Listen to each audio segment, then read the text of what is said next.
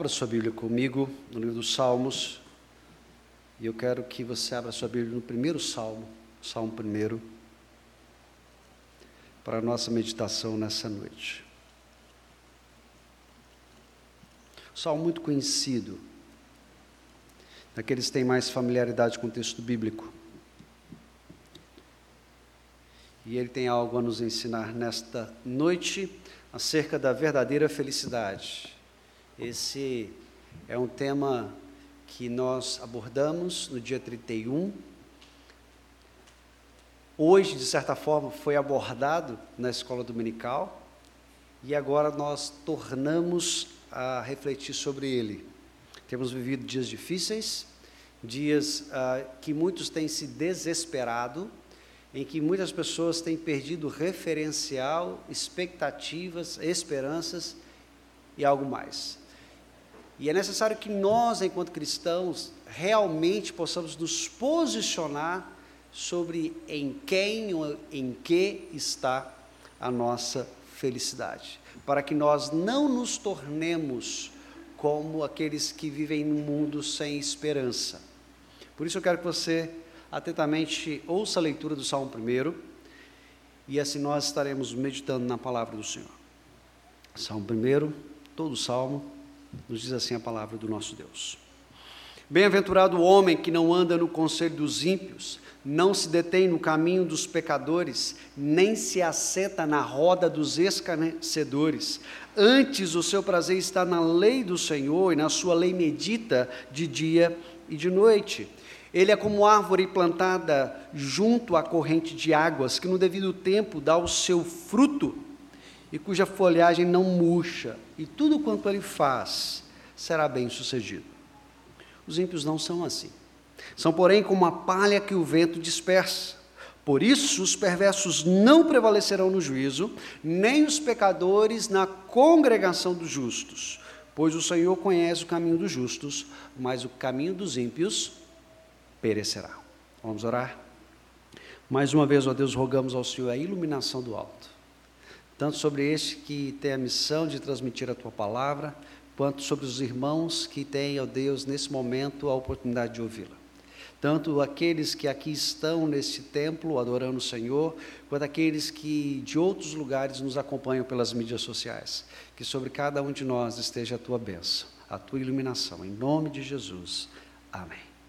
Nós já aprendemos que o livro dos Salmos tem como objetivo tratar acerca daquela que é a verdadeira felicidade.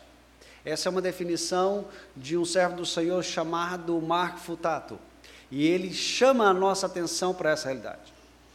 Se a gente pensar que Calvino disse que o livro dos Salmos é uma espécie de anatomia de todas as partes da alma, é, nós percebemos nesse salmo, entre tantas ah, formas, de tantos modos, com tantos estilos e gêneros, a presença desse propósito, de dirigir o povo de Deus em entender como é que ele pode ser feliz a despeito das circunstâncias, como ele pode ser feliz a despeito de vivermos num mundo caído, como eu e você podemos, de fato, alcançar essa verdadeira felicidade ainda nesse mundo.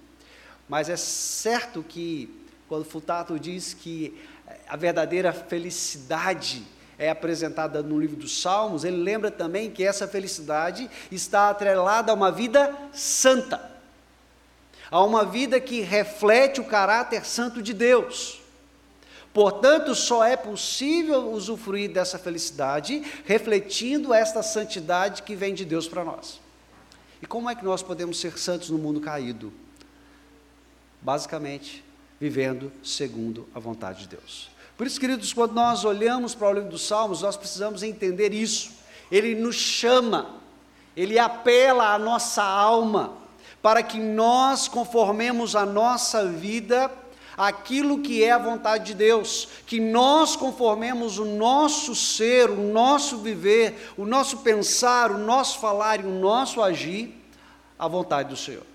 Quando nós olhamos para este salmo, nós aprendemos a partir dele que se eu e você queremos usufruir essa verdadeira felicidade, é necessário que eu e você entendamos, portanto, a necessidade que temos de ter a palavra de Deus como a nossa fonte de alimento, como o nosso fundamento sólido, como o nosso alicerce firme, como a bússola que nos guia nesta vida. Por isso, este salmo nos chama a pensar de forma muito própria nessa realidade. Como é que eu posso viver esta verdadeira felicidade? Como é que eu posso usufruir desse relacionamento com Deus? Como é que eu posso então ter esta esta dinâmica de uma comunhão profunda que me leva a viver a vontade do Senhor na minha vida? Então, olhando para o texto, o autor nos faz pensar em três situações. Primeiro, ele nos apresenta ah, o contraste do justo e do ímpio.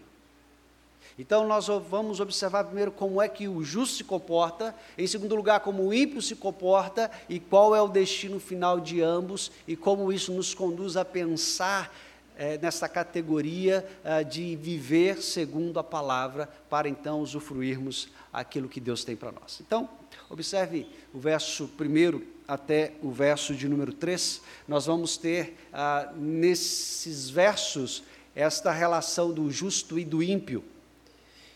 E eu vou começar pelo justo. Primeiramente, observe que o texto diz que o justo é bem-aventurado. Essa palavra é uma palavra preciosa nas Escrituras, tanto no Antigo quanto no Novo Testamento. Literalmente, essa palavra significa aquele que é abençoado. No contexto do Novo Testamento, essa palavra nos traz a ideia de alguém que é mais do que feliz. É uma alegria, é um estado de bênção, é um estado de plenitude, de felicidade que só pode ser experimentado por um tipo de pessoa. Que tipo de pessoa é esta? O justo. A pergunta é: quem é o justo? Se nós olharmos para as Escrituras, Romanos capítulo 3, a palavra do Senhor nos diz que não há justo. E nós temos a tendência de pensar que o justo é uma pessoa perfeita, uma pessoa boa. Usando a linguagem do mundo, a pessoa do bem. Às vezes ele é um criminoso, às vezes ele é um malfeitor, um mau caráter, conhecido e reconhecido na sociedade, mas porque faz algumas coisas pontualmente consideradas na sociedade boa, há alguém que ainda vai falar: não, fulano é do bem. Ele é um trambiqueiro, mas ele é do bem. Ele é um mercenário, mas ele é do bem. Ele é um assassino, mas ele é do bem. Então, esse conflito de, de conceitos é um problema nos nossos dias. Mas quando nós olhamos para as Escrituras, nós entendemos que justo é alguém que foi justificado por Deus. Pergunta é: o que é ser justificado por Deus? Eu queria que você guardasse isso no seu coração, porque eu creio que quando nós temos conceitos sólidos, fica fácil para nós definirmos algumas questões da nossa vida e até mesmo direcionar a nossa maneira de ser e de pensar. Ser justificado implica em duas coisas. Em primeiro lugar, sermos perdoados por Deus por nossos pecados. Esse perdão nos é concedido única e exclusivamente pelo sacrifício de Cristo na cruz, que não só tomou o nosso lugar, mas como também satisfaz plenamente a ira de Deus e a justiça de Deus. Os nossos pecados foram perdoados, então nós fomos justificados. No segundo lugar, no segundo momento, justificação implica em que nós recebemos a justiça de Cristo. Usando uma linguagem bíblica, uma linguagem teológica, ela foi imputada em nós. A justiça não pertence a mim, a justiça não pertence a você, a justiça que eu e você temos sobre nós pertence a outro. Pertence a quem? A Cristo. Por quê? Porque ele viveu plenamente a vontade de Deus, porque ele cumpriu plenamente a lei de Deus, e o seu viver, o seu proceder, o seu morrer foi perfeito diante do Pai. Por isso o seu sacrifício foi aceito por Deus, para satisfazer a sua justiça e a sua ira. Quem foi justificado? Aquele que foi alcançado pela graça de Deus, deixou de ser filho da ira para tornar-se filho de Deus, que deixou de ser escravo do pecado para ser servo da justiça. Aquele que na eternidade foi escolhido por Deus e no tempo e no espaço foi alcançado pelo Evangelho e foi transformado. Aí você vai dizer assim, pastor, mas é anacrônico dizer que o justo, no contexto ah, do Salmo, é aquele que foi justificado por Cristo, porque Cristo ainda não tinha vindo. Mas eu quero lembrar a você que todo aquele que morreu antes de Cristo, ele morreu na esperança, na fé, baseada na aliança de Deus com o seu povo, de que haveria de vir um que esmagaria a cabeça da serpente, de que haveria de vir um que de fato promulgaria uma nova aliança e faria o conserto entre Deus e o homem para todo sempre. Eles não sabiam que nós sabíamos, mas eles esperavam por isso, eles criam nisso eles esperavam o cordeiro, e o cordeiro veio, e o cordeiro é Jesus. As Escrituras não mudam os conceitos. A verdade é que na revelação das Escrituras, a ideia vai sendo alargada, aprofundada, consolidada, para que nós, os que agora vivemos nessa dispensação, tenhamos pleno entendimento daquilo que é a vontade de Deus. Então, esse é o justo. Ele não é justo porque ele faz coisas boas. Ele não é justo porque ele é do bem. Ele é justo porque, sendo pecador, foi alcançado pela graça de Deus em Cristo Jesus. Esse é o bem-aventurado. Por que, que ele é bem-aventurado? Lembra do restante do versículo 1 do capítulo 5 de Romanos? Justificados, pois, mediante a fé, temos paz com Deus. Eu quero que você entenda que no contexto das Escrituras, duas coisas caminham juntas: a ideia de bênção e a ideia de paz. No contexto das Escrituras, não existe ah, uma, uma bênção desprovida de paz. E aí é necessário que nós entendamos isso. À luz das Escrituras, paz não é ausência de conflito. Ah, eu quero paz na minha vida, ou seja, eu não quero problemas.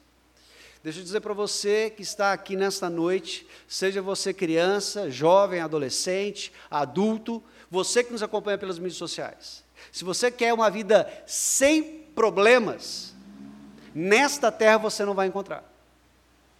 Se você quer uma vida tranquila, sem conflitos, é, não é aqui. Quando Deus nos promete paz, Ele nos está prometendo algo maior do que aquilo que o dicionário define.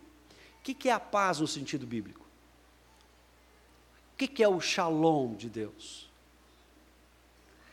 A paz bíblica é aquela plenitude que nos vem, é aquele contentamento que toma o nosso coração devido a um relacionamento pessoal, profundo e íntimo com Deus paz é o resultado de um relacionamento correto, que começa com Cristo nos alcançando pelo seu Espírito e nos fazendo novas criaturas, e que se aprofunda nesse relacionamento dia após dia. Pessoas que dizem não ter paz no seu coração é que porque primeiro estão longe desse Deus mas, pastor, eu fui alcançado pela graça de Deus e ainda me sinto incomodado, incomodada, eu ainda não consigo usufruir dessa plenitude que o Senhor está falando.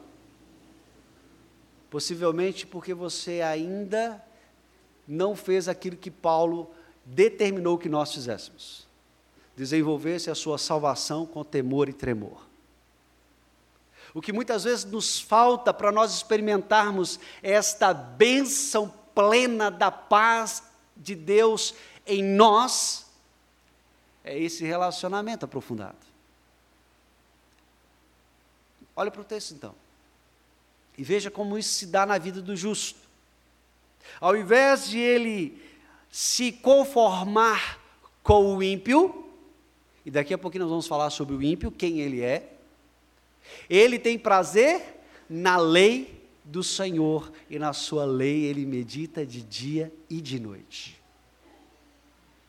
Queridos, nós temos nas nossas mãos a palavra do Senhor, a palavra de Deus. tudo aquilo que eu e você precisamos saber sobre Deus e sobre nós, sobre a salvação, sobre como nós devemos adorá-lo, como nós devemos viver com Ele, está aqui. Em nenhum momento da história, o povo de Deus teve a oportunidade que eu e você temos, de ter esse livro tão completo, tão bem estudado, tão bem trabalhado, exposto, pregado, anunciado, nos dando assim ferramentas maravilhosas de estudo para que nós possamos aprofundarmos nela. É maravilhoso, por exemplo, pensar que nós a qualquer instante podemos acessar uma rede mundial de computadores e termos um acervo completo de muitos estudos, uh, sermões, pregações acerca das Escrituras. Eu fico pensando o que não teriam feito Lutero, Calvino e muitos reformadores se tivessem o material e as ferramentas que nós temos hoje para estudar as Escrituras?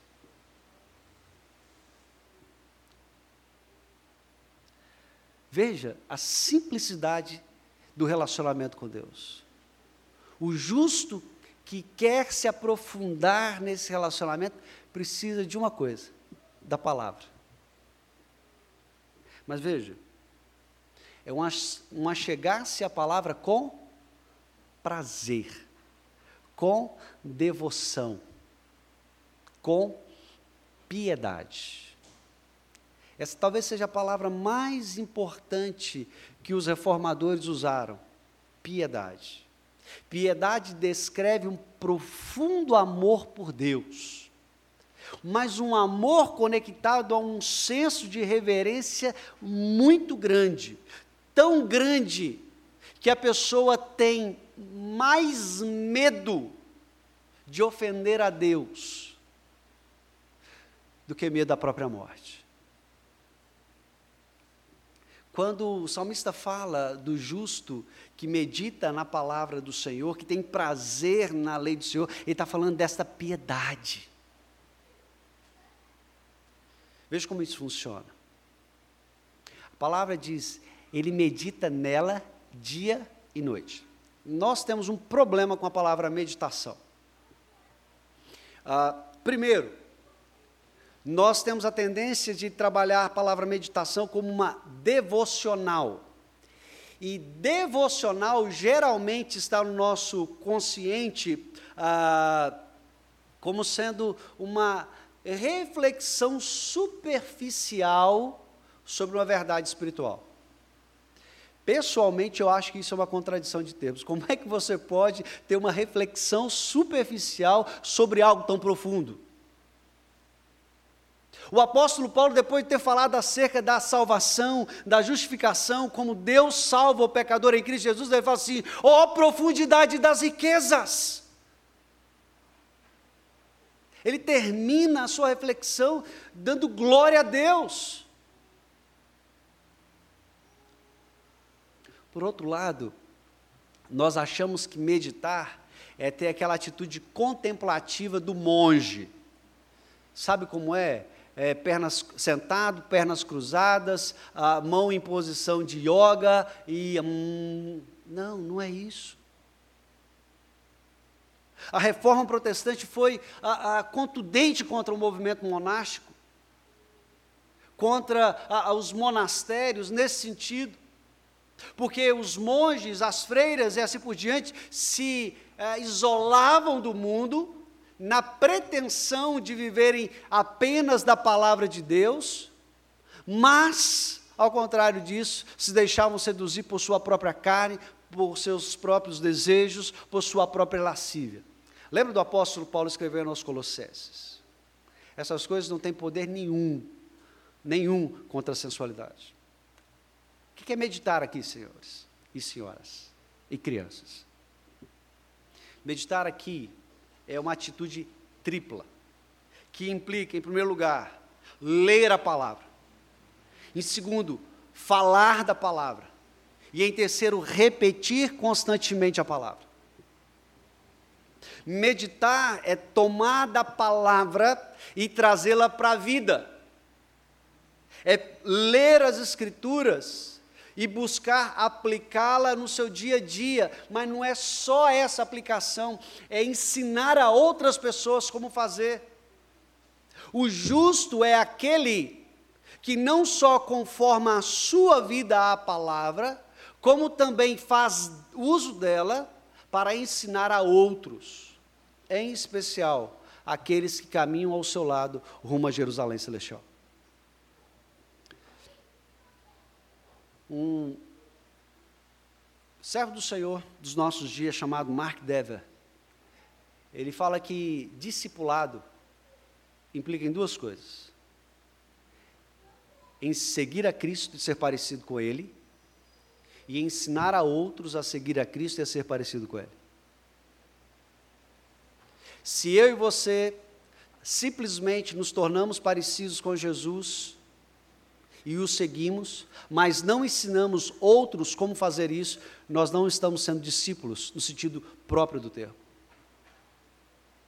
Por isso, meditar implica em que eu trago a palavra de Deus para a minha vida e ensino a outros a trazê-la também para a sua própria vida.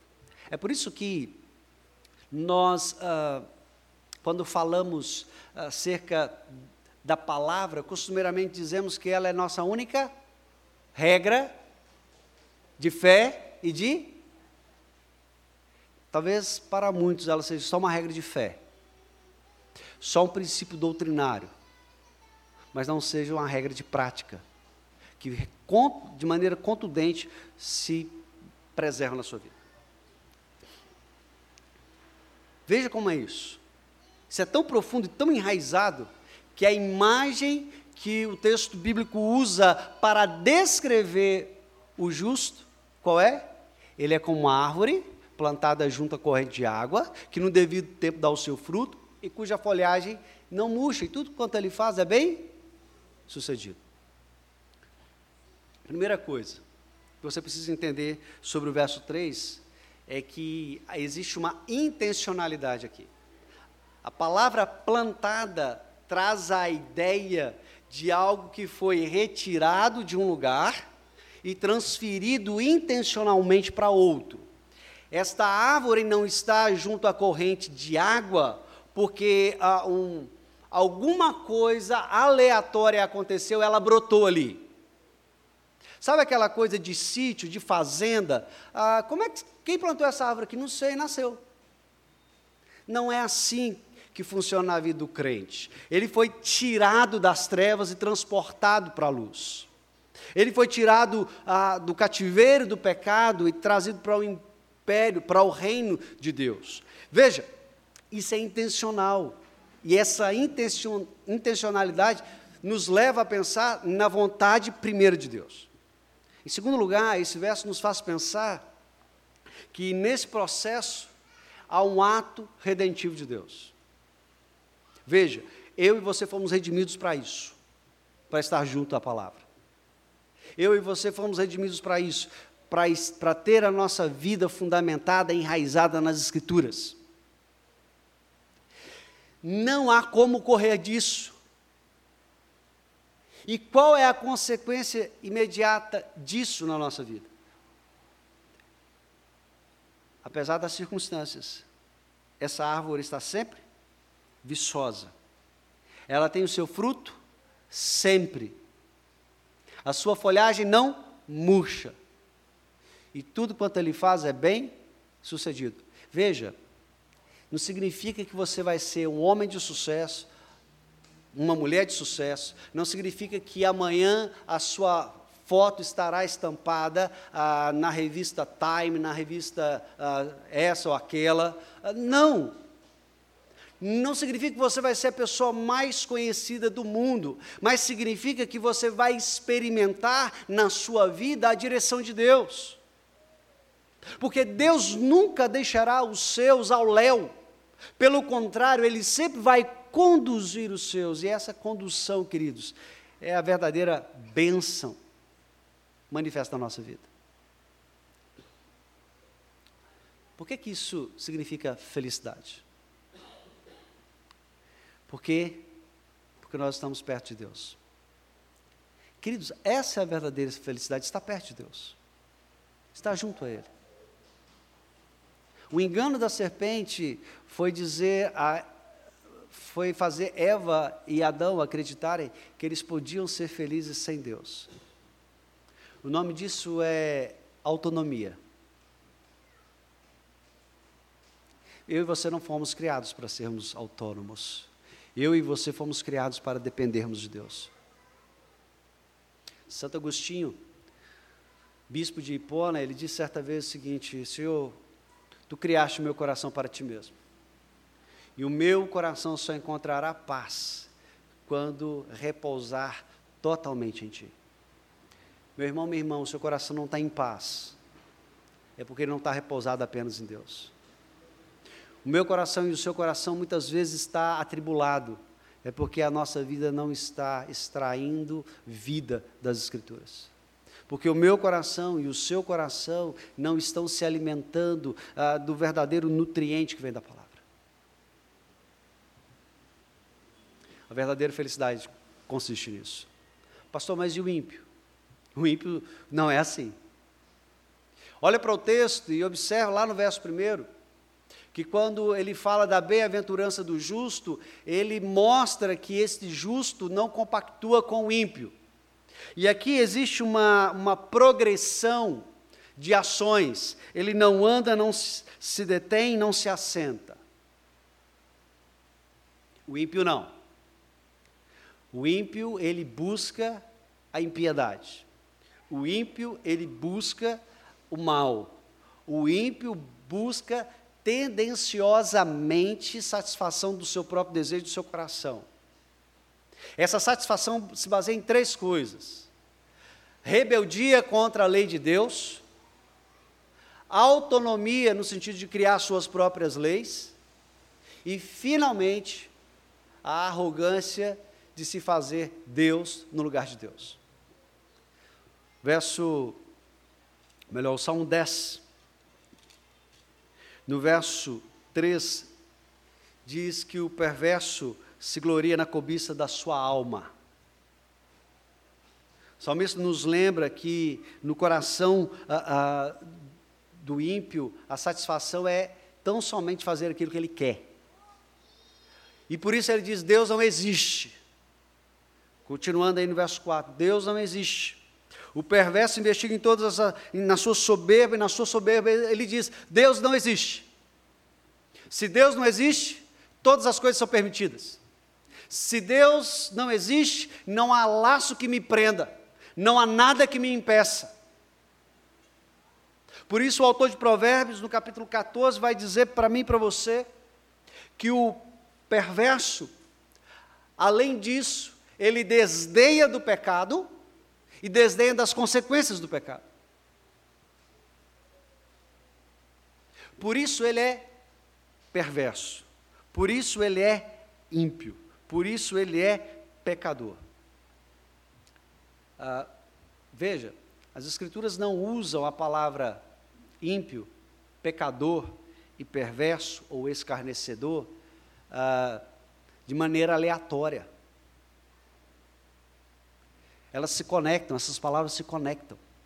Elas fazem parte de um, de um campo semântico, de significado. Por isso, quando as Escrituras uh, uh, querem falar desse pecador de forma exponencial, ele usa a palavra louco. Louco, lá no livro de Provérbios, estulto, não é a pessoa que tem falta de entendimento ou cognição. Quem é o louco? O que despreza Deus, o que despreza a palavra de Deus, o que desdenha de Deus, o que desdenha do pecado, o que não quer saber a, a, da, da vontade de Deus na sua vida. Qual é a consequência que esse indivíduo traz para a sua vida? O que o texto diz? O ímpio, porém, é como a palha que o vento dispersa. As crianças vão saber exatamente o que eu estou falando. As crianças já foram, crianças, olhem para mim. Vocês já foram em alguma festa de aniversário de um coleguinha que teve aquela chuva de é, papel picado? Já foi? Nunca foi? Ah, já foi. O que, que as crianças fazem quando o papel picado é, cai no chão? Pega aí, joga para cima. Para quê? Para ver o papel picado voando. A ideia aqui é bem essa. Quando o salmista usa essa imagem é, do papel voando com o vento, da palha voando com o vento, é para lembrar que é assim que Deus trata o ímpio. O pessoal que já teve aquela experiência de sítio, de fazenda, tem um ato chamado joeirar. Você pega alguns grãos, coloca numa peneira, balança e joga para cima. O que acontece com a palha? O vento leva. E o grão, que é precioso, fica. Aqui nós temos duas imagens. Primeiro, a imagem da futilidade dos, eh, do, do ímpio. E segundo, a imagem do juízo de Deus. O ímpio, ainda que nós tenhamos, por vezes, aquele, aquele, aquela síndrome de Azaf, de achar que ele não está sendo julgado por Deus, ele está sob o juízo de Deus constantemente. Ele está sendo peneirado e a sua futilidade, a sua vaidade se manifesta. E aqui a gente precisa considerar uma coisa. Não existe alegria verdadeira nesse mundo. E esse era um conceito que eu e você, enquanto cristãos, deveríamos ter bem claro. Esse mundo é um mundo de pecado. Esse mundo está caído. Esse mundo está desconfigurado. A verdadeira alegria estava em termos relacionamento com Deus. O relacionamento foi partido. Pastor, o senhor está querendo dizer que o mundo é um desespero absoluto? Não, não é isso. Eu estou dizendo que toda a alegria nesse mundo é passageira. A alegria de hoje vai ser a, a lembrança de amanhã.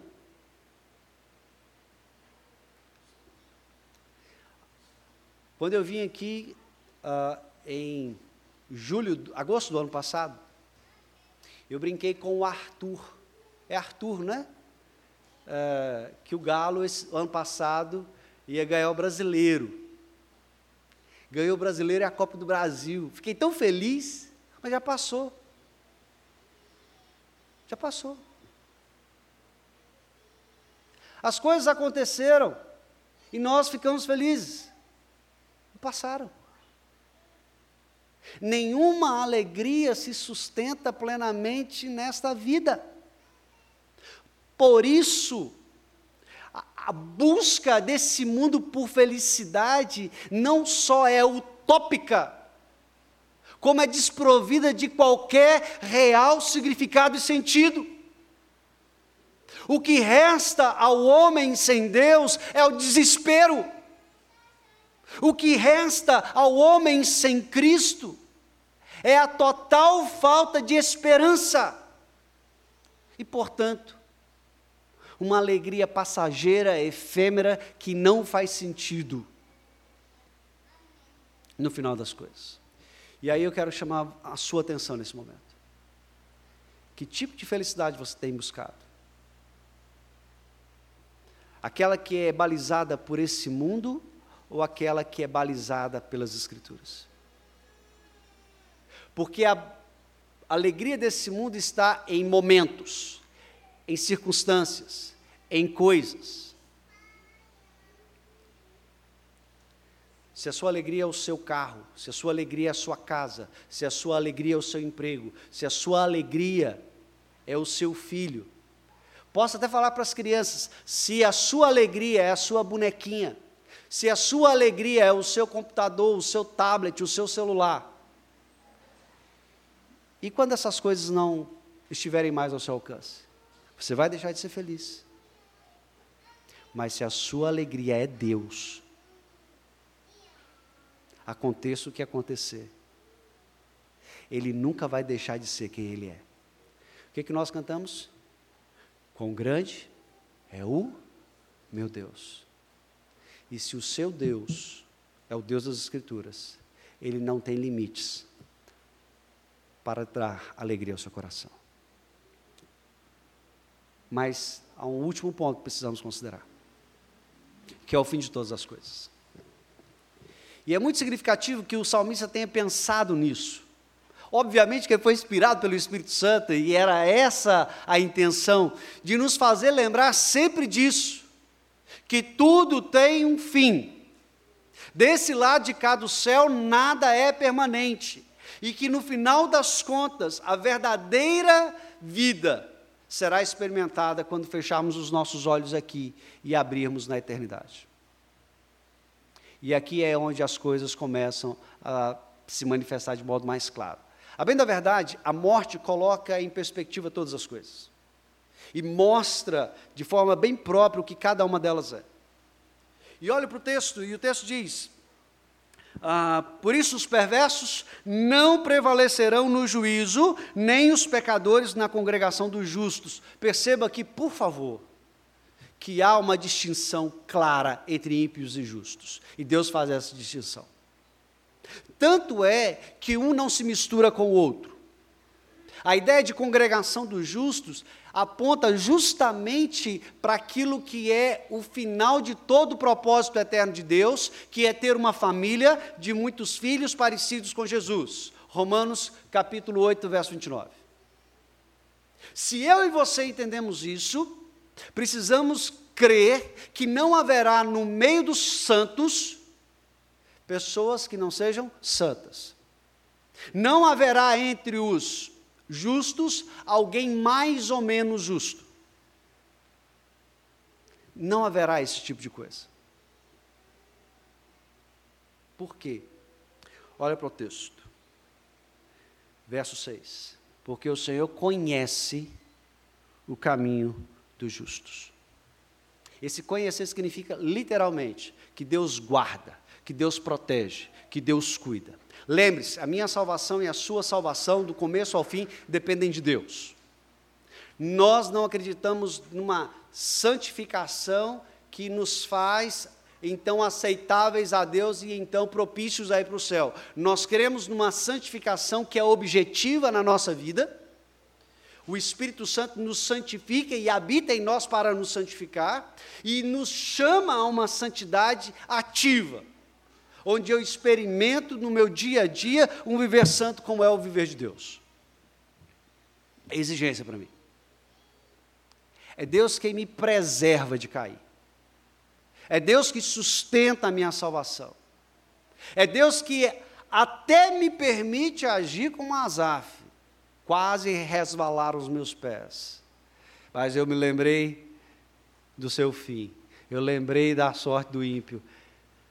Ah, meus queridos, Deus nos guarda. Vai ter momentos de tristeza? Vai. Nós cristãos somos um bando de bocó que vive alienado por aí, não. Nós não somos aqueles otimistas que olham para o dia e falam assim: ah, que dia lindo, quando está caindo aquele toró, quando as nossas ruas estão alagando, quando a situação está difícil. A gente não fica assim, ai, que maravilha, a, a, a conta do mês é, fechou no vermelho. Glória a Deus. Não, não, não, a gente não é alienado assim, não, gente. Mas a gente não se deixa levar por essas coisas. A nossa confiança está em Deus. Por isso a gente pode falar igual o profeta ainda que a figueira não floresça, ainda que não haja alimento na videira, ainda que o pasto esteja sem rebanho, todavia eu me alegro no Senhor. O ímpio, o caminho dele perecerá. Eu gosto muito do livro dos Salmos, porque, dentre outras coisas, ela, ele usa imagens muito exatas. E é mais ou menos é, é, como é que a gente expressa esse perecerá? É como se o salmista tivesse feito esse movimento do tá de ombro, né? E o caminho do justo? E o caminho do ímpio? Não tem. Perecerá. É sem sentido, é sem propósito. Vai acabar.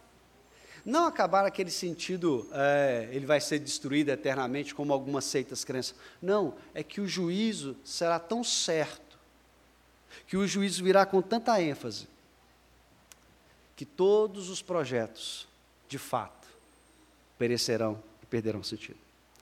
Se é assim, queridos, o que, é que eu e você devemos fazer? Como é que eu e você devemos nos portar nessa semana? Como é que eu e você temos que lidar com isso? Em primeiro lugar, nós precisamos nos arrepender de todas as vezes que nós colocamos a nossa alegria como dependendo de alguma coisa, alguma pessoa, alguma circunstância nessa vida. Se eu ganhar ah,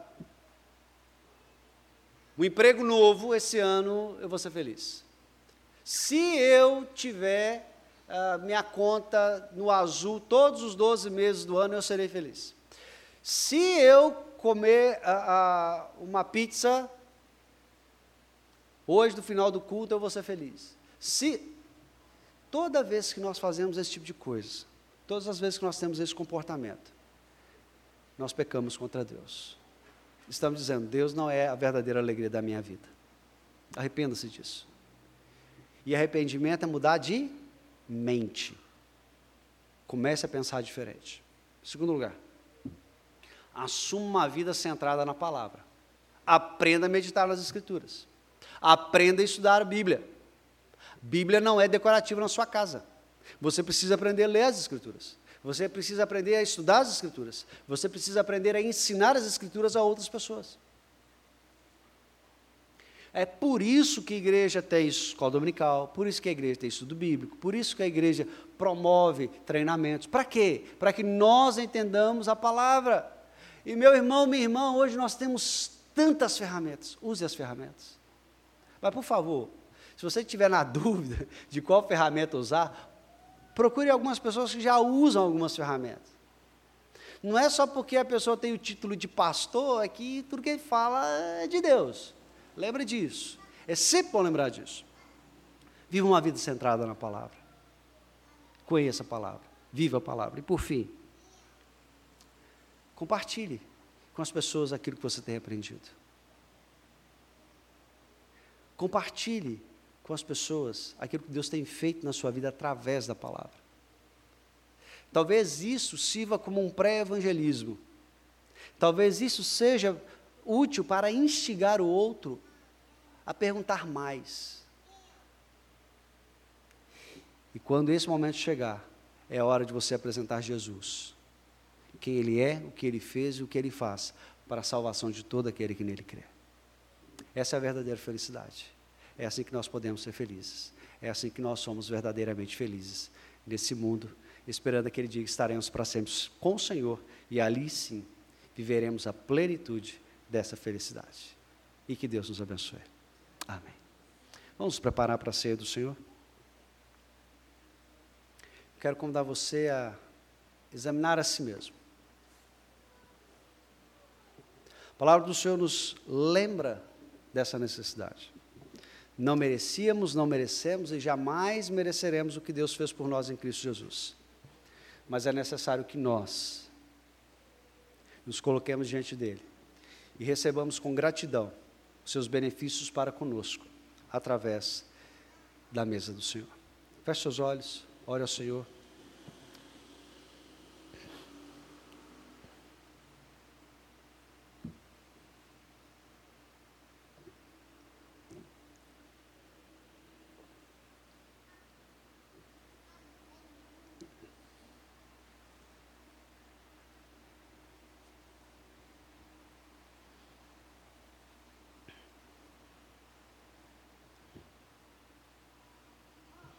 Pai querido, nós nos colocamos diante de Ti.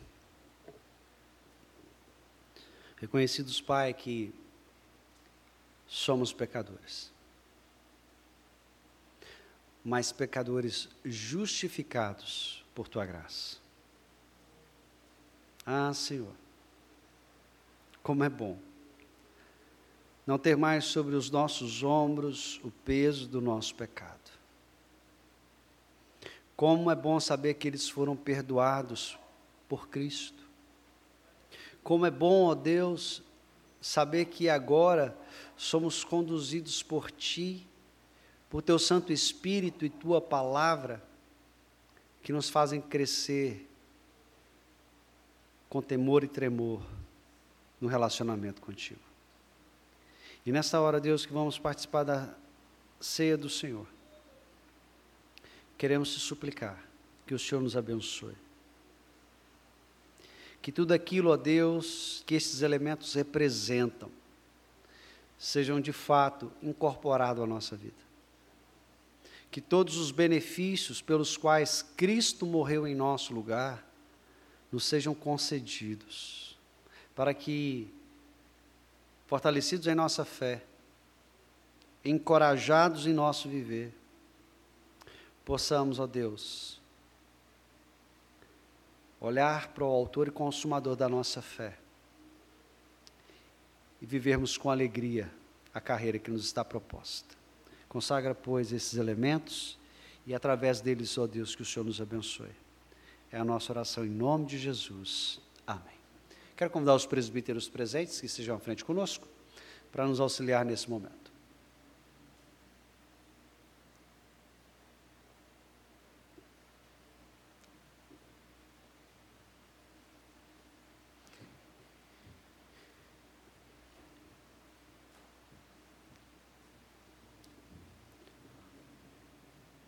Quando Cristo estava com seus discípulos, ele instruiu esse sacramento. E naquela instrução, ele disse algumas palavras que ecoam até hoje dos nossos corações. Este é o meu corpo partido por vós. Comei dele todos, em memória de mim. Isto é o meu sangue derramado por vós. Bebei dele todos, em memória de mim. Nós cremos que a Santa Ceia não é um mero memorial. Cristo se faz presente de forma real no nosso meio. Ele é o verdadeiro anfitrião que nos convida à sua mesa. Ele é aquele que verdadeiramente nos chama a não só se alimentar dele, como nos lembrar que só nele nós temos todas as bênçãos que Deus nos promete. Por isso, nesse momento que celebramos a Santa Ceia, que ao recebermos o pão e o cálice, com fé, tomemos esses elementos, como se do próprio Cristo nós nos alimentássemos, crendo que é por esta união bendita que temos com Ele, que nós somos alimentados, fortalecidos, saciados e a nossa alegria se torna mais forte nesse mundo.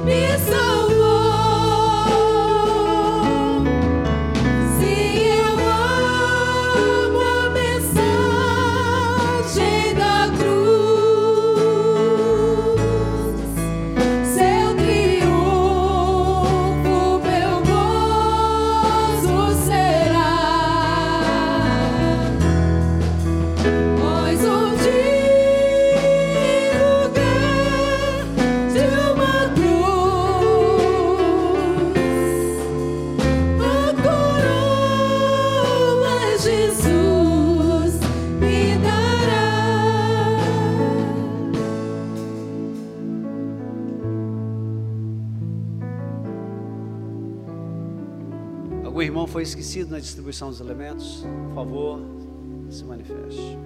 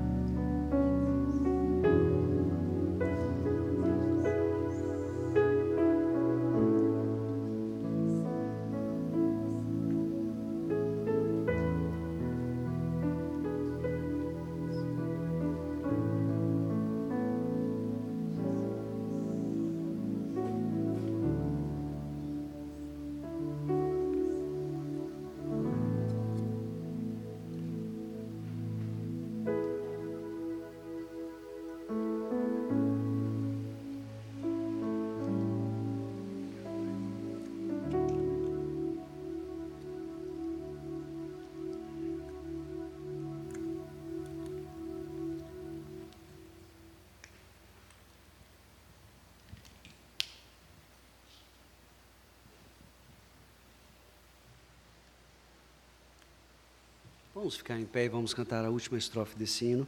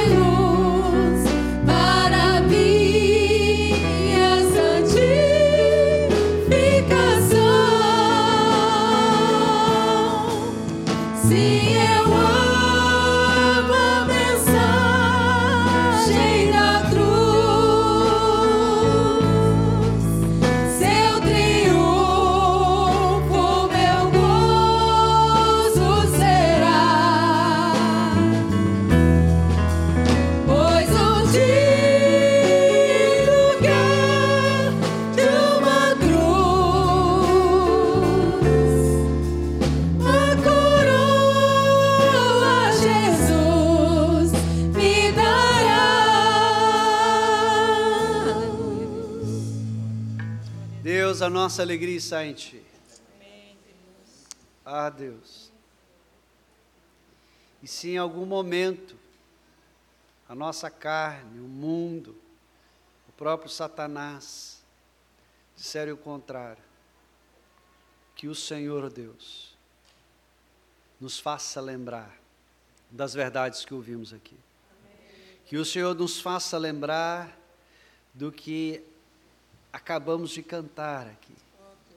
Pela cruz, pelo sacrifício, nós temos a verdadeira alegria, o verdadeiro gozo, a verdadeira satisfação e contentamento. Amém.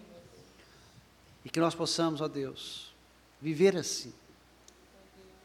E se, ó Deus, há no nosso meio alguém que ainda precise dessa alegria, se alguém, ó Deus, nos acompanhando pelas mídias sociais, sentiu-se tocado por essa necessidade, Deus, que o Senhor mesmo o visite. Amém. E como o Senhor operou em nossos corações, opere no deles também. Amém. E que haja, Deus, salvação Amém. e alegria nos céus, pela vitória de Cristo na vida de mais um pecador. E agora, Deus, nos despeça em paz, nos leve guardados por Teu Santo Espírito para os nossos lares, nos dê uma semana bem sucedida na presença do Senhor e que todo o teu propósito se cumpra na nossa vida. É a nossa oração em Cristo Jesus. E que a graça de nosso Senhor e Salvador Jesus Cristo, o amor de Deus, nosso eterno e bom Pai, e as consolações do Espírito Santo repousem sobre nós hoje e sempre. Amém, amém e amém.